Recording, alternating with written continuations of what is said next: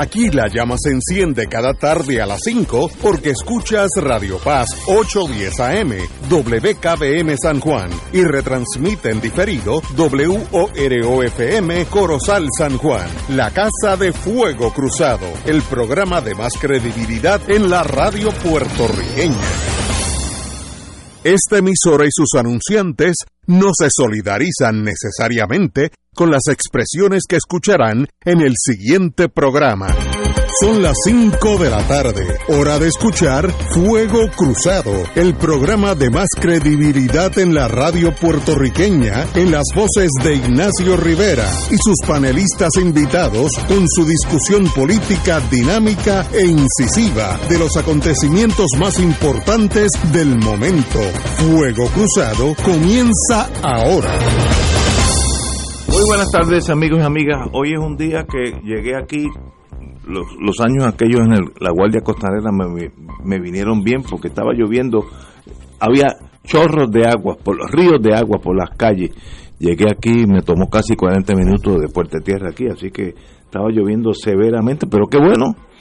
Los agricultores les gustan que llueva de vez en cuando por- porque eso ayuda a la agricultura a la larga, así que qué bueno que llueva, pero oye, pero hoy llovió de verdad. Eh, hoy vamos a empezar un programa anómalo en el sentido que usualmente la segunda parte es que hablamos de cosas eh, que tienen que ver con más allá de la- las trincheras diarias. Vamos a hacer hoy a- al revés. Y tenemos aquí un joven. Eh, ¿Cuánto tú mides, Pablo? 6 con media pulgada, que yo redondeo a 6'1. Pablo Hernández Rivera, un joven nieto de don Rafael Hernández Colón, eh, está aquí con nosotros eh, y queremos hablar del libro de tu abuelo, Memorias de Rafael Hernández Colón, el 85 al 92. Eh, interesantísimo, pero vamos contigo primero. Bienvenido, Pablo, a Puerto Rico. Yo sé que estás en Estados Unidos, ¿no? Sí, sí, gracias. Estoy- me divido el tiempo entre allá y acá. Y gracias por tenerme. Yo te escucho a menudo, así que creo que esta es la primera vez que, que estoy en tu programa. Bueno, si me escuchas a menudo, eso prueba que no eres perfecto. Un privilegio tenerte aquí, hermano. Eh, ca- ca- cada vez que lo hago pienso que tengo que confesarme poco después, pero Bueno, el libro de. eh, El último libro, creo que es el tercer libro, según mis notas, de las memorias de tu abuelo. Eh, ok. Del 85 al 92, Memorias de Rafael Hernández Colón. Obviamente, tú lo finalizaste en el sentido que le diste ya. sí, si quieres te doy el, Sí, el- el trasfondo completo. eh, La historia. Claro.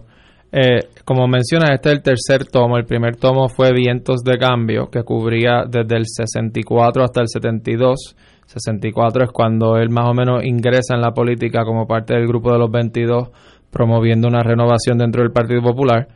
El segundo tomo cubre del 73 al 84, que es su primer gobierno, su derrota en el 76, su derrota, voy a decir entre comillas para que Héctor Luis no se agite, en el 80 eh, y sus gestiones conducentes a volver a ganar la gobernación en el 84.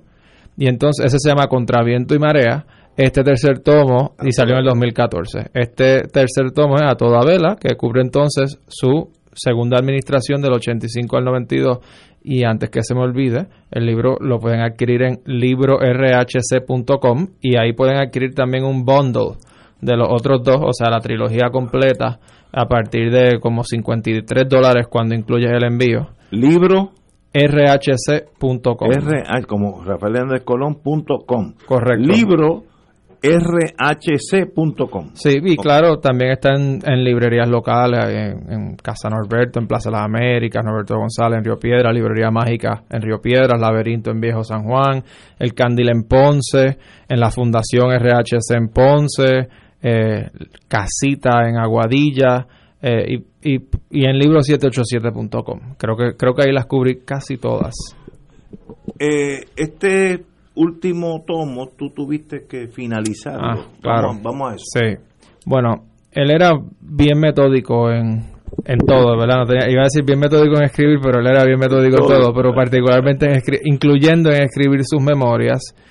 Él, como a finales de 2017 o principios de 2018, empezó este tercer tomo y él hizo un bosquejo de los temas que quería tocar. Los otros dos tomos fueron eh, en orden cronológico. Eso funcionó muy bien para el primero. En el segundo, que ya era gobierno, pues parece que lo hay un poco más difícil porque si vas en orden cronológico en gobierno, tú sabes, dice el día tal puse la primera piedra, se pones como 15 primeras piedras más y después como tres años después vuelve al mismo tema. Así que para, para que fuera más sencillo, hizo una lista en orden cronológico de lo que iba a cubrir en este.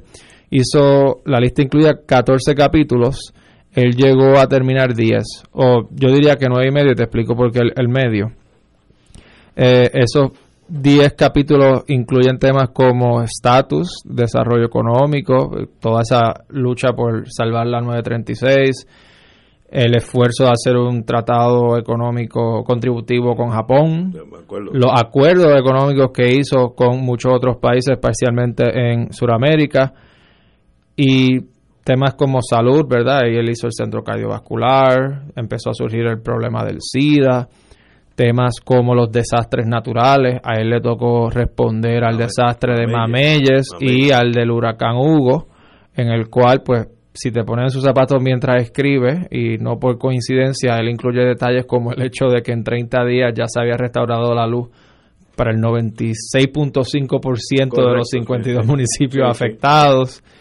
Eh, pues él escribe esos temas, entonces cuando te digo nueve y medio es porque en él, se, se agravó y luego se murió cuando estaba ya por el estatus que lo que estaba haciendo era, ustedes recordarán, yo no lo recuerdo porque yo nací durante el proceso, el proceso del 89 al 91 con Bennett Johnston para llevar a cabo un plebiscito vinculante por consenso de los tres partidos. Él había escrito ya un artículo de revista jurídica que se publicó en 1996 donde él narra gran parte de ese proceso y su análisis de las fuentes primarias, de los testimonios, de, los, de las expresiones de los senadores y los congresistas eh, exponiendo su versión, que es que ese proceso pues no prosperó porque había resistencia de los senadores a conferir la estadía a Puerto Rico en el caso de que ganara. El proceso culminó con una votación de 10 a 10, que es un empate, por ende se derrota. Pues él estaba incluyendo eso y, editándolo, ¿verdad? o sea que parece que daba la impresión de que iba a usar eso y quizás pues le iba a añadir más de sus propios recuerdos y cosas que pudiera decir ahora, pero no tuvo tiempo. Así que lo que hicimos fue entonces pues reproducir eh, ese artículo y, e incorporar las poquitas ediciones que hizo. En cuanto a los otros nueve, lo que hicimos fue editar nada de contenido de sustancia, ¿verdad? Pero sí pues corregir un error que había aquí y allá, eh, encontrar un dato que quizás le faltaba, pero pues fuimos muy fieles a sus palabras Quedaban entonces cuatro capítulos que él puso en el bosquejo. Esos capítulos eran Elecciones 88, Urbanismo y Cultura, Olimpismo y Despedida. Lo que, lo que decidimos hacer con esos cuatro capítulos fue, como ya yo tenía un poco de experiencia trabajando con él y escribiendo sobre estos temas, fue que se escribieran los cuatro capítulos no al estilo de un ghostwriter que escribe en su voz, ¿verdad?, en primera persona, sino más bien usando los documentos de su archivo, los discursos, eh, las entrevistas que él dio durante o después, especialmente las más valiosas eran las que dio después porque en ellas reflexionaba sobre estos temas, y, los periódicos de la época que te ayudan entonces a construir el, el hilo narrativo para que fluya y sea interesante. Y tuve suerte porque entonces de esos cuatro capítulos hay dos temas que yo lo había entrevistado antes. Uno era en las elecciones del 88, yo una vez eh, temeroso de que pasara lo que pasó, eh, que fue que se muriera sin terminar sus memorias, lo entrevisté para que me contara la historia eh, del famoso debate con Baltasar Corrada. Y me contó toda esa historia íntima y se reproduce ahí, no palabra por palabra, sino narrativamente, de manera narrativa. Otro fue para una clase de español en un décimo grado, pero es que, y para mí es asombroso porque son las vueltas que da la vida, ¿verdad? Esto fue un décimo grado, para mí fue hace 14 años, no voy a preguntar para ustedes. Eh, en mis tiempos no había ese, grado. y, y, pues pude usar esa entrevista sobre la ley del idioma español, eh, llamada aquí, la, algunos llaman Spanish Only, para entonces narrar cómo fue ese proceso según su perspectiva y cuál fue cuál era su reflexión ya casi en ese entonces 16 años después de aprobada la ley. Así que pues fue un proceso interesante, ¿verdad? De edición y de redacción, 77% del libro eh, lo escribió, el 23% lo escribí yo y, está claramente definido quién escribió qué para que nadie se confunda. Tú lo dices, eh, pero una de las cosas fascinantes cuando uno lee un libro pues hay libros que agarran a uno, grab you, y hay otros que no. Como nosotros tres que estamos aquí, con su excepción, vivimos estos años, el ser humano se le olvidan las muchas cosas que pasaron ese cuatrenio. Pasaron un montón de cosas, buenas y malas, pero que uno ya lo borra, yo creo que el ser humano tiene esa ventaja, uno borra aquello que no le gusta. Por ejemplo, la derogación de la 936 ahí viene la cuenca del Caribe, eh, Caribbean, Basin, Initiative, eh, que era a favor de, Reagan con el endoso de, tu abuelo, que ayudaba a plantas gemelas en Santo Domingo, Trinidad, Anguila, Islas Vírgenes, etcétera, etcétera. La privatización, eh, en, él, buscó endosos para el Caribbean Basin Initiative del presidente Duarte, eh, que uno no, uno no uno que vive aquí, 100 por 35, no concibe a un gobernador de Puerto Rico buscando apoyo para un bien común, que era las plantas gemelas, con presidentes de otros países. Eso como uno no, no lo absorbe fácilmente porque no es lo típico de, un territorio americano. Eh, entonces, tu papá dice, tu abuelo. Él, te corregiría y te diría Estado Libre Asociado. bueno, el tratado con Japón, que fue una. Yo, yo, lo, yo hubiera hecho lo mismo, el, el desencanto, la reforma municipal, ley de municipios autónomas, eh, que incluía planificación y zonificación, asuntos de, de, de la comunidad puertorriqueña vino Cerro Maravilla, los asesinatos, etcétera, etcétera, momentos difíciles en Puerto Rico y uno como lo borra, y él era a cargo del país y se envolvía, Mamelle, que tú dijiste ahorita, él estuvo bien presente en Mamelle, físicamente en Mamelle. Eso, la idea que uno tiene de un gobernador es alguien que está en la fortaleza y que por las tardes dice algunas cosas y se, se acuesta a dormir lo más. Esa es la imagen que tiene el pueblo, empezando por mí. Y esto no él estuvo bien activo. Eh, eh, también él habla del, página 177, de la campaña negativa de Hernández Colón de la República Asociada, cómo, cómo le funcionó en su contra y lo, admite, lo analiza muy bien, que funcionó en contra de sus intereses, pero funcionó. Eh, eh, la ley del olimpismo, hacer que el olimpismo sea este, una gestión autónoma de Puerto Rico, que muchas cosas pasaron ¿Y dónde estaba uno? Yo me pregunto, yo lector, ¿y dónde yo estaba todos esos años? Yo día a día trabajando, ¿sabes? Pero, pero que uno se y eso es lo bueno de la historia, escribir esto porque uno se olvida. La, la historia cierra las cosas buenas y las malas, ¿no? Eh, ¿Se te hizo fácil terminar el libro o se te hizo difícil emocionalmente? Eh, emocionalmente, a veces era difícil, pero fue menos difícil de lo que yo pensaba eh, era una buena experiencia de conectar con él ya después de su partida porque yo sé muy bien cómo él hablaba y pues yo leo cada palabra de ese libro y lo oigo a él diciéndolo en su voz. Él era alguien que cuando hablaba leía, ¿verdad? O sea, muchos de sus discursos son leídos y, y él, él escribía discursos como si fueran alegatos de un tribunal, ¿verdad? Muy lógicos, muy bien estructurados, no necesariamente la mejor manera de expresarse en términos de oratoria, pero, pero él era alguien que pues uno puede leerlo y puede escucharlo. Y, y pues cuando uno edita la primera parte y uno está leyendo todo eso cuidadosamente, uno oye sus pausadas, uno oye sus palabras. Y, y, eso, yo no diría que era, me hacía triste, me hacía quizás cómodo, de cierta forma. Ahora sí, cuando, cuando, terminé, ¿verdad? Eh, el último párrafo de mi sección, pues ahí me emocionó un poquito. Eh, porque estás, sí, estás enterrando la historia. y es como ponerle un punto final, ¿verdad? O sea, esto es lo último que él dejó.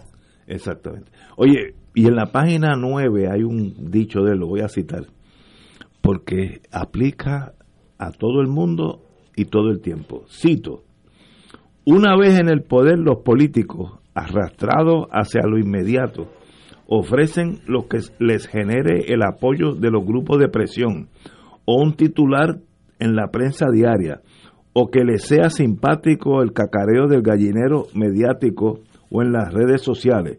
Esta gobernanza a base de maniguetazos de grupos, eso es típico de maniguetazos de grupos de presión o mediáticos y reacciones a los mismos desde el poder desemboca en una regadera de iniciativas simplistas, inconexas, para atender problemas múltiples. Y eso, es, eso se aplica a todos los gobiernos del mundo. La presión que tienen los políticos por el day to day y hacer las cosas profundas. Él indicó también que para alejarse de la, de la maquinaria esta que consume al ser humano, ella no, él nombró a doña Sila Calderón eh, como chief executive, que era de verdad el day to day, porque dice, si no, no puedo pensar en grande y pensar en chiquito a la vez.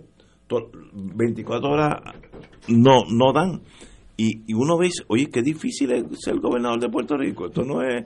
Eh, Una reflexión que yo derivé de leer el libro fue que él, era una persona que pensaba muy integralmente sobre Puerto Rico y su gobierno, ¿verdad? Él podía ver cómo la cultura afectaba a la educación, así que se inventaba un programa como los viajes estudiantiles en el cual varios miles de estudiantes de la escuela pública viajaron a distintos países del mundo.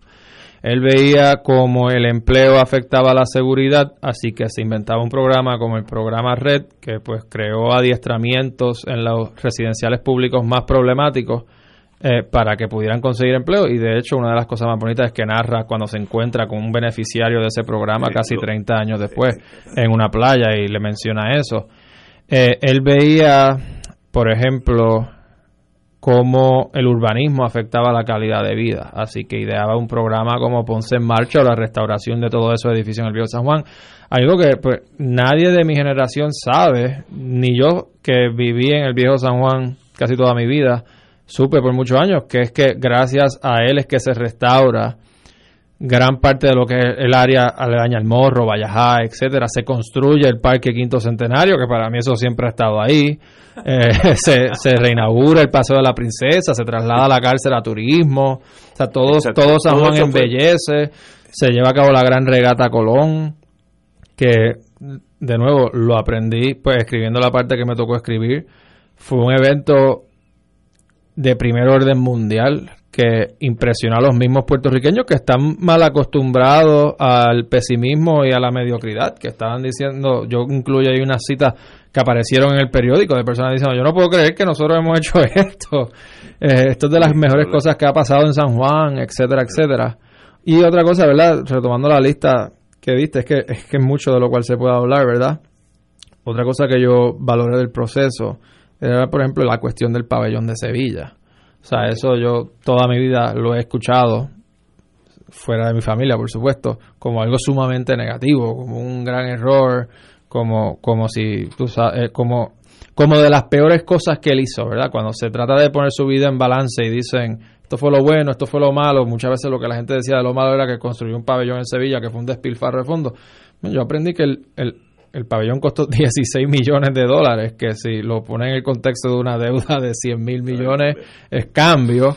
Y, y, leyendo los periódicos día a día eh, de ese periodo me percaté como sí, al inicio hubo escepticismo, pero una vez quedó inaugurado y la gente fue a verlo, fueron a ver las exposiciones de arte y cultura, vieron nuestro talento en el cine, en la música, en la arquitectura, y las oportunidades que tenían en Puerto Rico de manufactura, la impresión y la imagen del pabellón fue evolucionando que tanto los mismos periodistas lo reseñaban. Reseñaban todas las anécdotas de personas que llegaban. Decían, yo pensé que esto era una mala idea, pero ahora que estoy aquí me convenzo de lo contrario. Claro, fue en años de elecciones y eso pues contaminó mucho de, la imagen y, fue de lo que perduró. Y algo que a mí pues me, me, me gusta decirle a la gente a veces es, una gran dicha ser nieto de un exgobernador que de las peores cosas que se dicen de él es que construyó un pabellón en España, eh, cuando considera a los exgobernadores que vinieron antes y que vinieron después.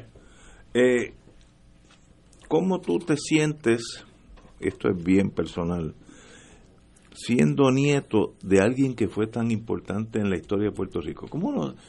Yo no he tenido esa, ventaja o desventaja, no sé ni cómo analizarla. ¿Cómo uno se siente sabiendo que eso es parte de tu ser, de, de tu historia, está matizada por ese abuelo que tuviste? La realidad es que instantáneamente la sensación es, y no lo tomen mal, es de indiferencia porque yo no sé cómo es no tener un abuelo que fue gobernador, ¿entiendes? Pues yo, te puedo contar a ti eso después. para, para mí era normal, ¿ves? Entonces, o sea, yo nací, él, yo nací en su último año. O sea, que para mí eso era algo inseparable de, su, de su ser. Eh, claro está, pues, conociendo lo que uno conoce, eh, deteniendo a pensar, e, deteniéndose a pensar eso y a apreciarlo, pues obviamente es un gran orgullo y un gran privilegio. Eh, de verdad que eh, te admiro. Eh, este libro, como te digo, catches you, te, agarra y yo que me gusta leer mucho de la guerra, del mundo militar, este libro me absorbió hasta que no lo terminé y apunté, como tú habrás visto, notitas porque sabía que venías para acá. Extraordinario y qué bueno que a la edad tuya ya tú estás en ese nivel de poder escribir libros que son relevantes para la historia esto no es algo pasajero, sino este libro va a estar con nosotros por muchas, muchas décadas. Vamos a una pausa y regresamos con otro que tal vez tenga algo que ver con el Partido Popular, Héctor Luis Acevedo. Fuego Cruzado está contigo en todo Puerto Rico. ¿Tienes cáncer de páncreas o del pulmón? Si has recibido terapia y el cáncer continúa avanzando, no pierdas la esperanza. Existen nuevas terapias basadas en el perfil molecular para pacientes de cáncer de páncreas o pulmón, disponibles en Puerto Rico únicamente en Pan Oncology Trials. Llame hoy al 787-407-3333, 407-3333, Pan Oncology Trials, ofreciendo protocolos de tratamiento con la ciencia más avanzada para combatir el cáncer.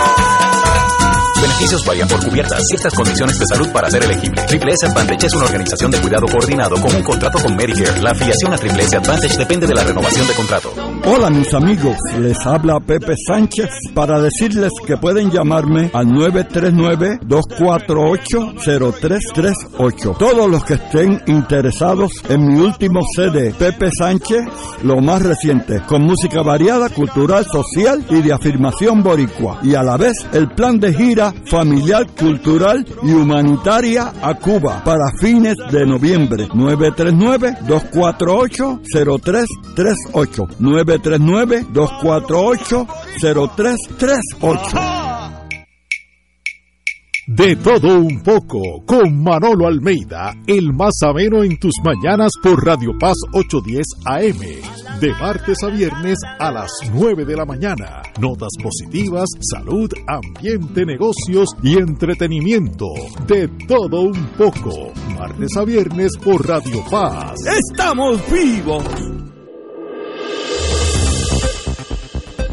Y ahora continúa Fuego Cruzado.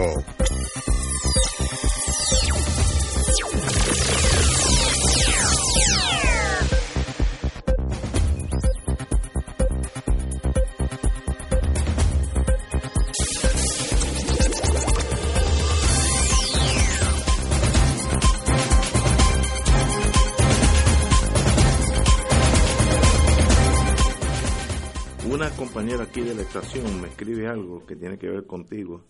Cito, ayer adquirí el libro y estoy feliz de escuchar a Juan, dice Juan Pablo, que es Pablo. Eh, el libro es un viaje y, y triste ver cómo han destruido parte de su trabajo. Estoy hablando de los de las cuando cambian la lo que él lo menciona en el libro, cuando cambian los gobiernos, que cambia todo algo, algo jocoso con, eso de Juan Pablo. Yo soy Pablo José. pero el, el director de campaña de Aníbal Acevedo en la campaña pasada para comisionado se llamaba Juan Pablo Hernández. Ahí te, ah, te, te mezclaban. Y, y él, él, él recibía insultos eh, de cómo Aníbal tiene a un Hernández y yo recibía insultos de cómo un Hernández está con Aníbal. Muy bien. Héctor Luis, señor alcalde. Bueno, yo tuve el privilegio de compartir parte de esta historia que Pablo hace posible completar de Rafael Hernández Colón. Eh, hay lecciones ahí eh, que le tocan a uno muy de cerca. Ese asunto de las 9.36 con que comienza el libro, eh, yo me recuerdo como hoy, como él llamó a sus ayudantes y le dijo, eh, distribúyanme todos estos asuntos con X y Y y Z personas, porque hay que dedicarle el tiempo real a lo más importante. Y es, o sea, salvar las 936 no era un número, no era un empleo, era la posibilidad de una calidad de vida para cientos de miles de personas. La, lo que él dijo con que iba a pasar, aquí está en las estadísticas del crecimiento económico y de lo que se perdió. Eh, yo pues quería preguntarte de todo este libro, aquí está lo de salud, lo de educación, hay algo en educación muy importante que hemos discutido aquí, que es muy interesante porque yo no me recordaba de que él decía ahí que aquello que no tiene una métrica no funciona y que los exámenes sobre la educación pública en Puerto Rico comenzaron en esa época. Yo no sé qué pasó después. Este, sí sé cómo están los resultados, que no han mejorado significativamente, pero ahí cogieron un empuje eh, bien grande, una preeminencia bien grande con Aguilda Ponte, con Celeste Benítez y Moya. Eh, de este libro, ¿qué es lo que más eh, está cerca de tu corazón? A veces las preguntas más obvias son las más difíciles. Eh, en lo que pienso la respuesta, el libro está disponible en librorhc.com por si lo quieren adquirir, pero... Y en librería Norberto, que Sí, en todas las todos, los claro. todos los puertorriqueños saben que dónde está li- librería Norberto. Y aún con ese tiempo comprado todavía no sé la respuesta a tu pregunta. ¿Puedo, puedo hacer otra pregunta? Pero no, no, no, yo te, yo, yo Yo te no puedo decir... Richard preguntando. A, a mí... gracias. Más o menos ya lo dije, ¿verdad? Ahorita que fue era su capacidad de pensar integralmente a Puerto Rico y su gobierno y ver cómo todo se entrelazaba. Eh, la otra era pues su, y tú lo acabas de mencionar con lo de la 936, su capacidad para ver, como dicen, el big picture y correr la película completa. Lo tuve bien presente cuando empezó la pandemia y se empezó a discutir la posibilidad de que se volvieran a extender beneficios a Puerto Rico para volver a traer la manufactura que entonces estaba, que sigue estando en China y los riesgos que eso representaba. Yo estaba en el proceso de editar el libro, ya yo había leído el capítulo de la 936 varias veces y yo dije, ok, si Hernández Colón fuera gobernador, aquí ya habría un gran plan maestro de cómo vamos primero a convencer a los Estados Unidos de que esto le conviene. ¿Cómo vamos a hablar con el Tesoro? ¿Cómo vamos a hablar con los congresistas de los comités importantes? ¿Cómo vamos a movilizar a los puertorriqueños en los estados de esos congresistas para que movilicen a esos congresistas? Y contratar, ¿verdad?, al mejor talento, los mejores bufetes, los mejores contables para que hicieran todo el argumento y llegar allí con una propuesta. Tampoco era, tampoco era pues, aquí está la idea, vamos a recostarnos, porque si es bueno va a pasar por arte y magia y, y ya. Y, y yo pues siento que ese capítulo en realidad yo le llamo el, el manual. Bueno, un case study, dirían en un, en un business school. cuando uno lee los capítulos que él escribió, eh, se, da, se da cuenta primero, como decía Ignacio, de la inmensidad de la obra. O sea, eh, eh, ahí están los empleos que se crearon, el desarrollo económico de esos años que fue espectacular, eh, la advertencia que después que se llevaran las 936, Puerto Rico iba a ir en un desarrollo negativo marcado y eso salió desgraciadamente tal como él lo advirtió. Los planes en salud, los centros, o sea, él aquí todos los incidentes principales en un gobierno normal están aquí. Quedan unos detalles siempre fuera, ¿verdad? Que, que, eh, se pueden haber escapado, eh, los- algunos viajes que se pudieron haber escapado, pero los puntos importantes para la calidad de vida del puertorriqueño, de, de cómo privatizaron los residenciales públicos, cómo surgen los programas de las comunidades aisladas, que después se, se- conocieron así, pero eso empezó de otra forma. Todo eso está en este libro, eh, con una narrativa eh, suave, eh, porque los que trabajamos con él, a ver, él se, se- envolvía en números y entonces decía, bueno, pero es que hay que explicar los números para que la gente los entienda, que fue parte del problema del primer cuatrenio, tú los abultabas en números y, y, no entendían. Ahí hay eh, la narrativa de cómo llegó al programa del famoso debate. El que estaba con él en Lloren Torres y en los MIT era yo, y no me dijo nada. Yo me entero por cuando llego al comité mío que Rubén Luis Pérez sale y me dice, llegó al debate, y yo, pero si lo acabo de dejar en los mitas, este, eh, y no llegó, y, y mira lo que está pasando, que le está diciendo, le eche para adelante, eche para adelante. Habíamos tenido una discusión.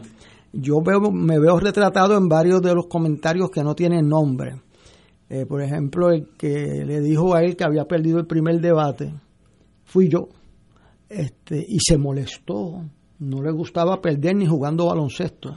Eso, este, esa era la verdad. Se molestó y estando en la caminata de, de Río Piedras a San Juan, cuando íbamos ahí por Charneco, me dijo, tú todavía insistes en que yo perdí el primer, ese debate.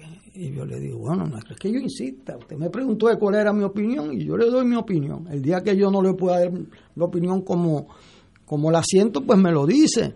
Entonces dijo, porque tú eres muy pesimista a veces. Digo, bueno, yo seré pesimista a veces, pero usted perdió el debate, gobernador. Este, entonces me dice, y supongo que me vas a aconsejar que vaya esta noche. Y digo, bueno, le mire, gobernador, mañana votan los presos. Si la última impresión que tienen los presos es el debate de antes de anoche, yo dudo que yo salga alcalde de San Juan.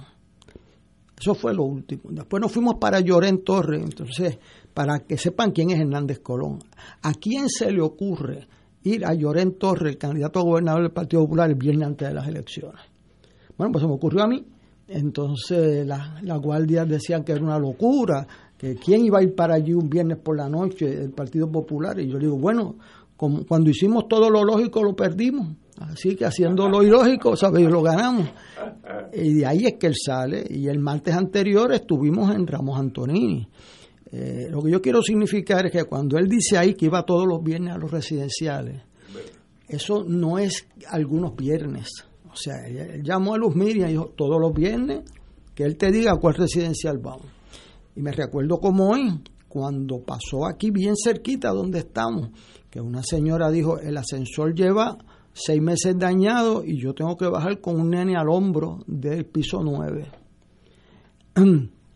Eh, Hernández Colón, a diferencia de algunos de nosotros, pues nunca hablaba malo. O sea, yo no me recuerdo solo más que dos ocasiones en todos estos cin- 40, 50 años, de un puño en la mesa y dijo, yo vengo aquí dentro de tres semanas. O hay ascensor o hay cambio en la dirección del departamento. Y hubo ascensor y cambio en la dirección del departamento, las dos cosas.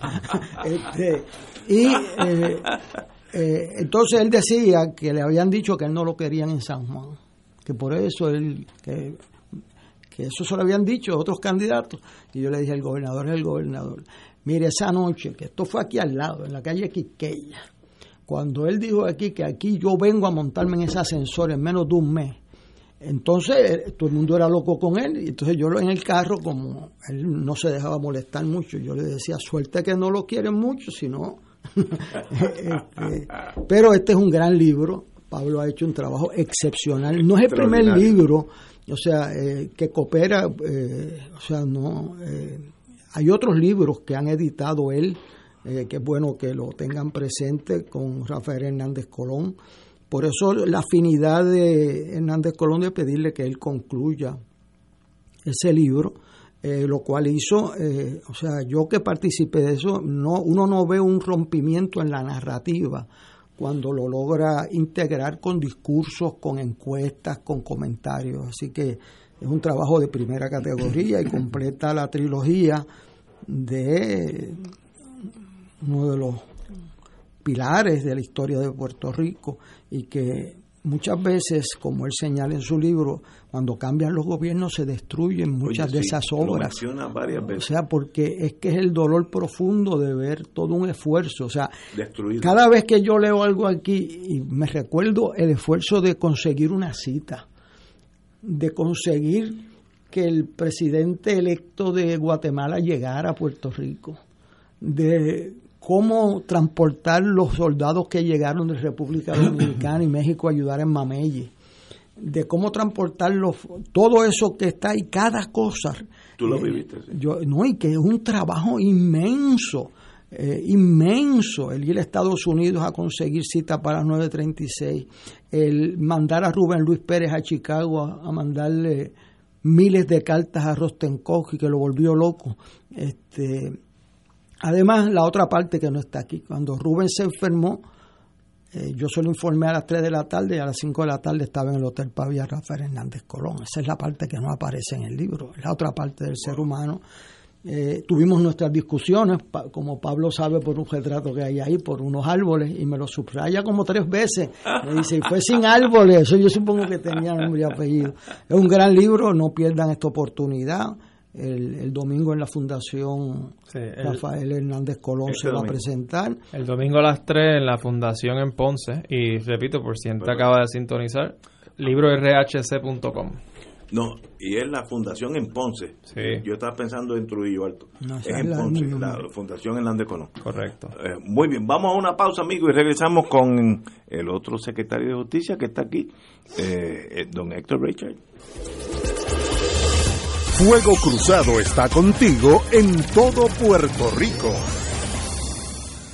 NCS Classic Care presenta al favorito de todos, Chucho Avellanet, en La Magia de Chucho, un memorable concierto recorriendo su mágica trayectoria desde Magia Blanca, Mil Violines, Jamás Te Olvidaré y muchas más. Viernes 29 y sábado 30 de octubre en Bellas Artes, La Magia de Chucho, boletos en Bellas Artes y Ticket Center, presentado por NCS, produce Rafa Muñiz, te invita Casino Metro, Oro 92.5 y GFR Media.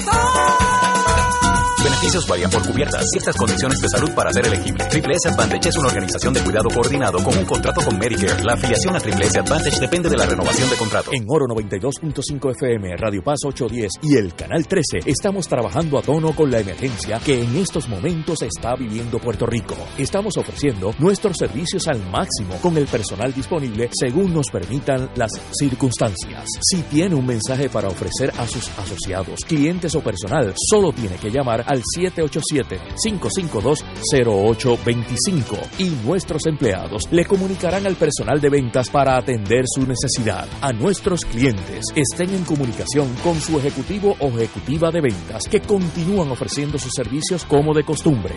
787-552-0825. Todos los jueves Radio Paz y la Administración del Seguro Social te ofrecen un espacio informativo para orientarte y aclarar todas tus dudas sobre los derechos, requisitos y obligaciones para poder disfrutar de sus beneficios. Plantea tus preguntas por el 787-349-82 y conoce antes que nadie los detalles concernientes a cambios y nuevas regulaciones escuchando todo sobre Seguro Social con Víctor Rodríguez. Los jueves a las 11 de la mañana por Radio Paz 810 AM.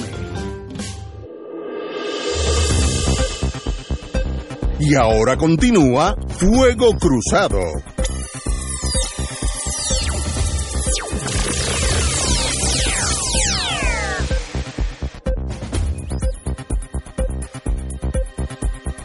Regresamos, amigos y amigas, estamos analiz- analizando, hablando de A Toda Vela, memoria de don Rafael Hernández Colón del 85 al 92 y estamos hablando aquí con el que terminó el libro, Pablo Hernández Rivera, eh, joven de 30 años me dijiste.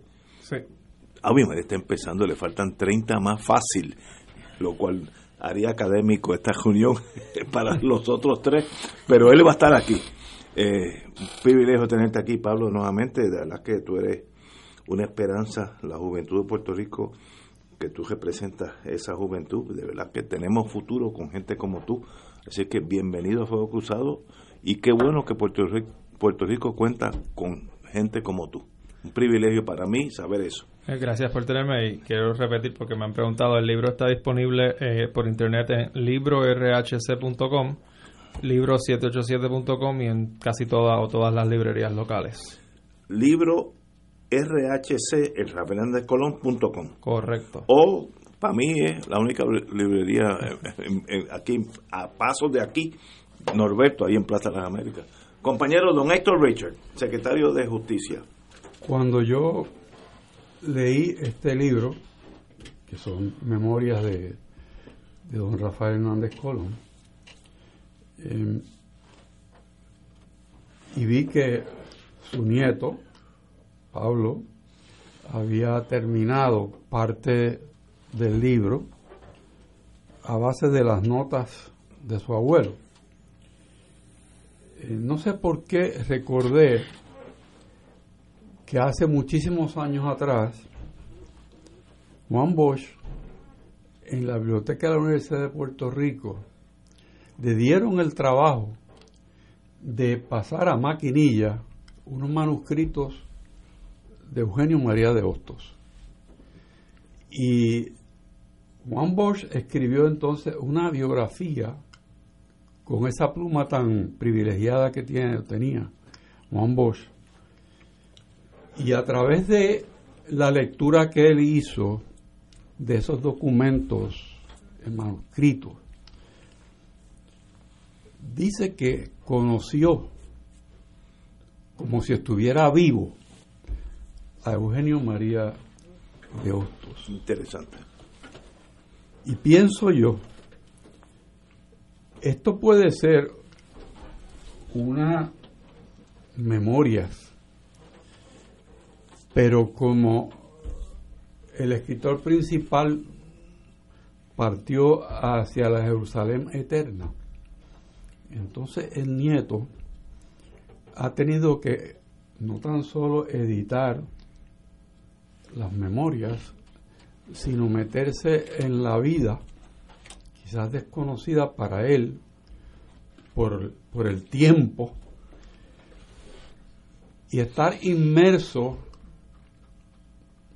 pienso yo, por muchos meses o años, en rescatar la memoria para poder construir lo que su abuelo quizás pudo decir en esos últimos capítulos que fueron solamente bosquejados pero no escritos por don Rafael Hernández Colón.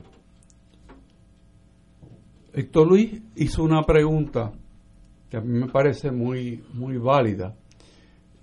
Y contestaste que era muy difícil abordar la respuesta y te mantuviste en un nivel técnico de percepciones sobre metodología, el pensamiento de tu abuelo y la estructura y lo estructurado de ese pensamiento, de lo cual podemos dar fe todos los que hemos trabajado de alguna forma con él. En mi caso, la última relación mía con él, aparte de la amistad, fue trabajar en la, en la Junta de Síndicos de la Universidad Pontificia de Puerto Rico, en Ponce. Pero va mi, mi pregunta, ¿cómo cambia tu vida haberte metido dentro de los zapatos de tu abuelo, el pensamiento de tu abuelo, y ver cómo pedazo a pedazo, papel a papel, periódico a periódico, artículos de revistas jurídicas, fueron construyendo esa idea que tú tenías en afecto, que ahora vas a tener a base de un trabajo diligente y minucioso sobre la vida quien fue tu abuelo, don Rafael Hernández Colón. Todavía no sé cómo cambia mi vida. Puedo suponer que la primero que la cambia para bien, porque pues me da un nivel de conocimiento no solo histórico, sino íntimo de cómo él pensaba y cómo él era.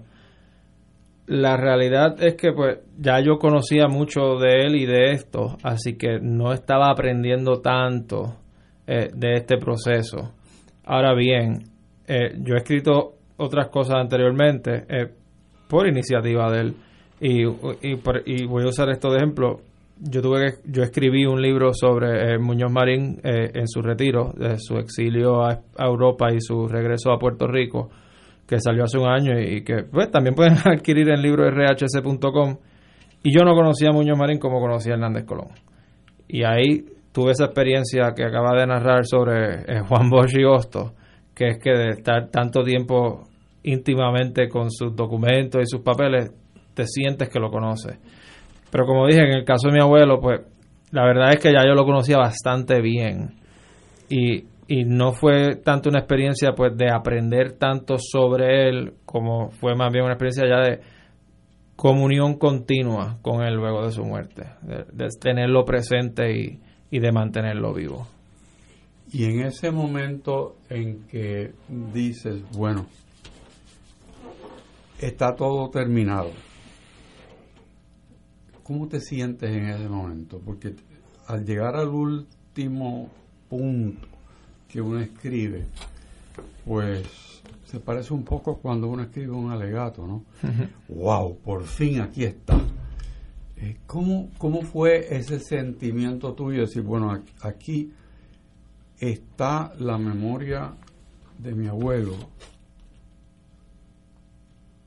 He sido fiel, he inventado, he creado puentes pensando cómo él hubiese querido que esto se diga. ¿Cómo te sentiste en ese momento? En cuanto a las tres preguntas específicas, he sido fiel, no he inventado y sí he tratado de crear puentes con lo que él dijo.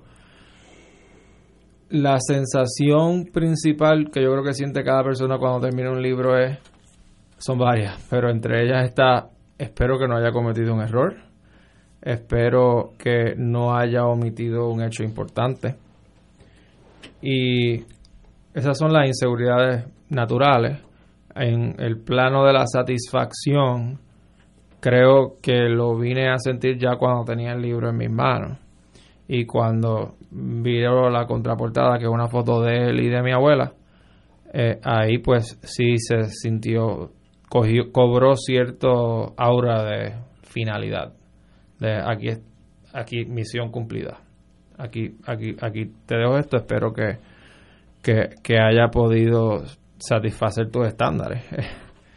Pero la realidad también cuando digo finalidad, siempre existe la posibilidad de que se continúe, ¿verdad? Su intención original era sacar estos tres tomos y si el tiempo le daba, sacar uno sobre su infancia y juventud en Ponce y quizás sobre su retiro Eh, sería interesante. que yo pienso que sería interesante y yo no sé qué materiales hay sobre eso. Eh, no sé si soy tampoco la persona indicada para hacerlo, eh, ¿verdad? O sea, ojalá surja alguien que se interese y lo haga. Eh, pero creo que hay material, creo que hay muchas entrevistas de historia oral eh, de amigos de él y de familiares de él que podrían proveernos esos datos y ojalá alguien en algún momento lo pueda hacer. La Fundación Rafael Hernández Colón contiene un archivo gigante. eh, yo me atrevería a decir que como gran parte de los archivos de Puerto Rico no se aprecia lo suficiente ni se usa lo suficiente. Eh, y expongo eso, ¿verdad? Por si yo sé que este, este programa lo escucha mucha gente dedicada a la historia, alguna vez se interesara, pues eh, hay taller. Interesante. Pues mis felicitaciones. Gracias. Un gran trabajo. Oye, aquí tengo un pensamiento de doña Sila Calderón, que trabajó con él muchos años. Cito a doña Sila. Trabajar con Hernández Colón fue una de las experiencias más maravillosas de mi vida. leer el último tomo de sus memorias, A Toda Vela, Memoria de Hernández Colón, 85-92, me causó una emoción profunda y me trajo gratos recuerdos de nuestro tiempo trabajando por el bien de Puerto Rico. Te invito a adquirir el libro. Así que doña Sila, eh, que fue parte de ese gabinete y él en el libro la menciona como un factor importante porque se encargaba de la maquinaria burocrática diaria que arropa a uno. Si, si uno y, y él, él estaba más bien para ver el, el plano mayor y no bregar con todos los problemas de los alcaldes, etcétera, etcétera. Así que viniendo eso de Sila Calderón, que admiro mucho, pues es un privilegio. Pues Pablo, no sabes qué bueno tenerte aquí. Gracias por tenerme. Eh, librorhc.com. te voy a decir algo que no sé si lo más prudente sería decirlo, pero me, lo puedo decir en inglés porque en español no sé las palabras. Por tu ejecutoria que te conozco desde que vas a la mesa de vez en cuando con tu papá, a la mesa de, nosotros en el Viejo San Juan, No me incrimines así, por favor. Eso te va a hacer daño.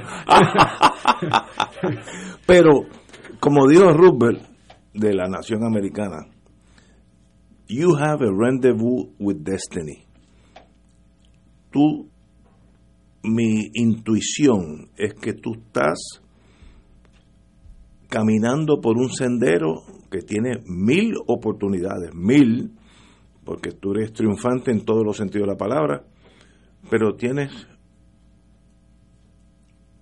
una cita con el destino, no sé cómo se dice eso en español. Y ese destino es Puerto Rico. Te deseo la mejor de la suerte hablando como alguien que literalmente puede ser tu papá. Literalmente. Te deseo la mejor de la suerte y sé, espero algún día yo desde el cielo, si es que estoy allá o en otro lugar, que sí, mirando para arriba, verte a ti cuando llegues a esa cita con el destino. Te deseo lo mejor, querido amigo. Gracias. Señores, vamos a una pausa y entonces vamos a bajar ahora a las trincheras, donde hay varias cositas que hacer. Invitamos a Pablo que se quede si quiere eh, entrar en, en- en el lodo de la vida. Vamos a una pausa. Fuego Cruzado está contigo en todo Puerto Rico. Ese es un aviso del sistema de alerta de emergencias. El jueves 21 a las 10 y 21 de la mañana, las emisoras de radio, televisión y sistemas de cable de Puerto Rico estarán participando en el simulacro anual de terremotos Shakeout. Al momento del aviso, la red sísmica invita al público a practicar lo que debe ser la respuesta automática de cada individuo cuando sienta un movimiento sísmico fuerte. Agacharse, cubrirse bajo una superficie resistente y sujetarse hasta que pase el temblor. Recuerde, el jueves 21 de octubre a las 10 y 21 de la mañana, el simulacro anual de terremotos Shakeout. Practique el ejercicio donde quiera que se encuentre. AESA, la pequeña gigante, te invita a sintonizar su espacio radial AESA Informa. Todos los jueves a las 4 de la tarde se estará ofreciendo información relevante a los pensionados y jubilados de Puerto Rico. Te esperamos AESA Imparable, auspiciado por MMM Alianza. Buenos días familia. Es la casa a la que siempre puedes llegar sin invitación. A las 10 de la mañana, Judith Felicie es tu anfitriona para conversar sobre medicina, psiquiatría de niños y adolescentes, artes, derecho, valores y fe. Todos los días por Radio Paz 810 AM. Buenos días familia, donde una conversación parece demasiado corta. Buenos días familia, de lunes a viernes por Radio Paz 810 AM. Despierta con la gracia de Dios iluminando el sendero y responde al llamado de congregarnos en su nombre cuando el sol despunta en el Santuario Nacional de Nuestra Señora, Madre de la Divina Providencia, tempranito en la mañana, el sábado 6 de noviembre, 5 y 30 de la madrugada para otra misa de madrugadores, la celebración eucarística que se ha convertido en tradición y fuente de bendiciones para la familia católica. Por motivo de la pandemia, se practicará el distanciamiento físico recomendado y el uso obligatorio de mascarillas. Se llevarán a cabo confesiones previo a la Santa Misa. Participa en este encuentro mensual y comienza el fin de semana en paz y renovado, asistiendo o escuchando la transmisión en directo. Misa de madrugadores por Radio Paz 810 AM o Radio Paz radio810.com y oro92.5 o radioorofm.com. Info santuario de la providencia.org 787-646-9448. Fanático del deporte, la mejor información y el mejor análisis lo escuchas los sábados a las 2 de la tarde por Impacto Deportivo con Javier Sabat y el más completo elenco en deportes por Radio Paz 810 AM y en las redes sociales Facebook, Impacto Deportivo, Radio PR, Twitter e Instagram, Impacto underscore Deport. Juntos, impactando el deporte nacional.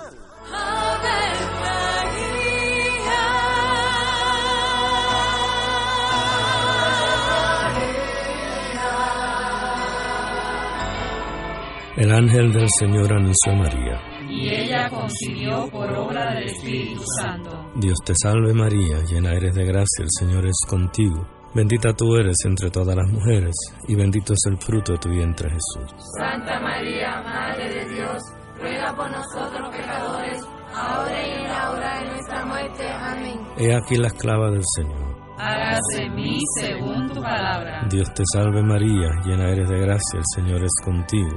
Bendita tú eres entre todas las mujeres, y bendito es el fruto de tu vientre Jesús. Santa María, Madre de Dios, ruega por nosotros pecadores, ahora y en la hora de nuestra muerte. Amén. Y el Verbo se hizo carne. Y habitó entre nosotros. Dios te salve María, llena eres de gracia, el Señor es contigo.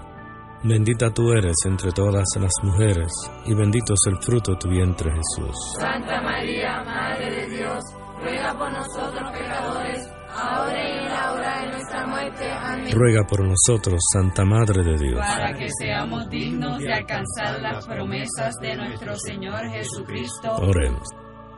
Derrama, Señor, tu gracia sobre nosotros, que por el anuncio del ángel hemos conocido la encarnación de tu Hijo, para que lleguemos por su pasión y su cruz a la gloria de la resurrección, por Jesucristo nuestro Señor. Amén. Gloria al Padre, al Hijo y al Espíritu Santo. Como era un principio, ahora y siempre, por los siglos.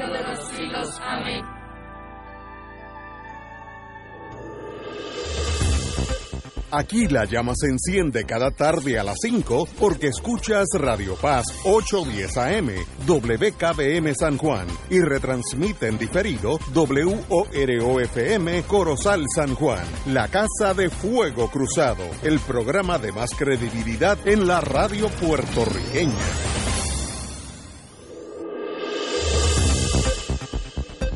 Y ahora continúa Fuego Cruzado.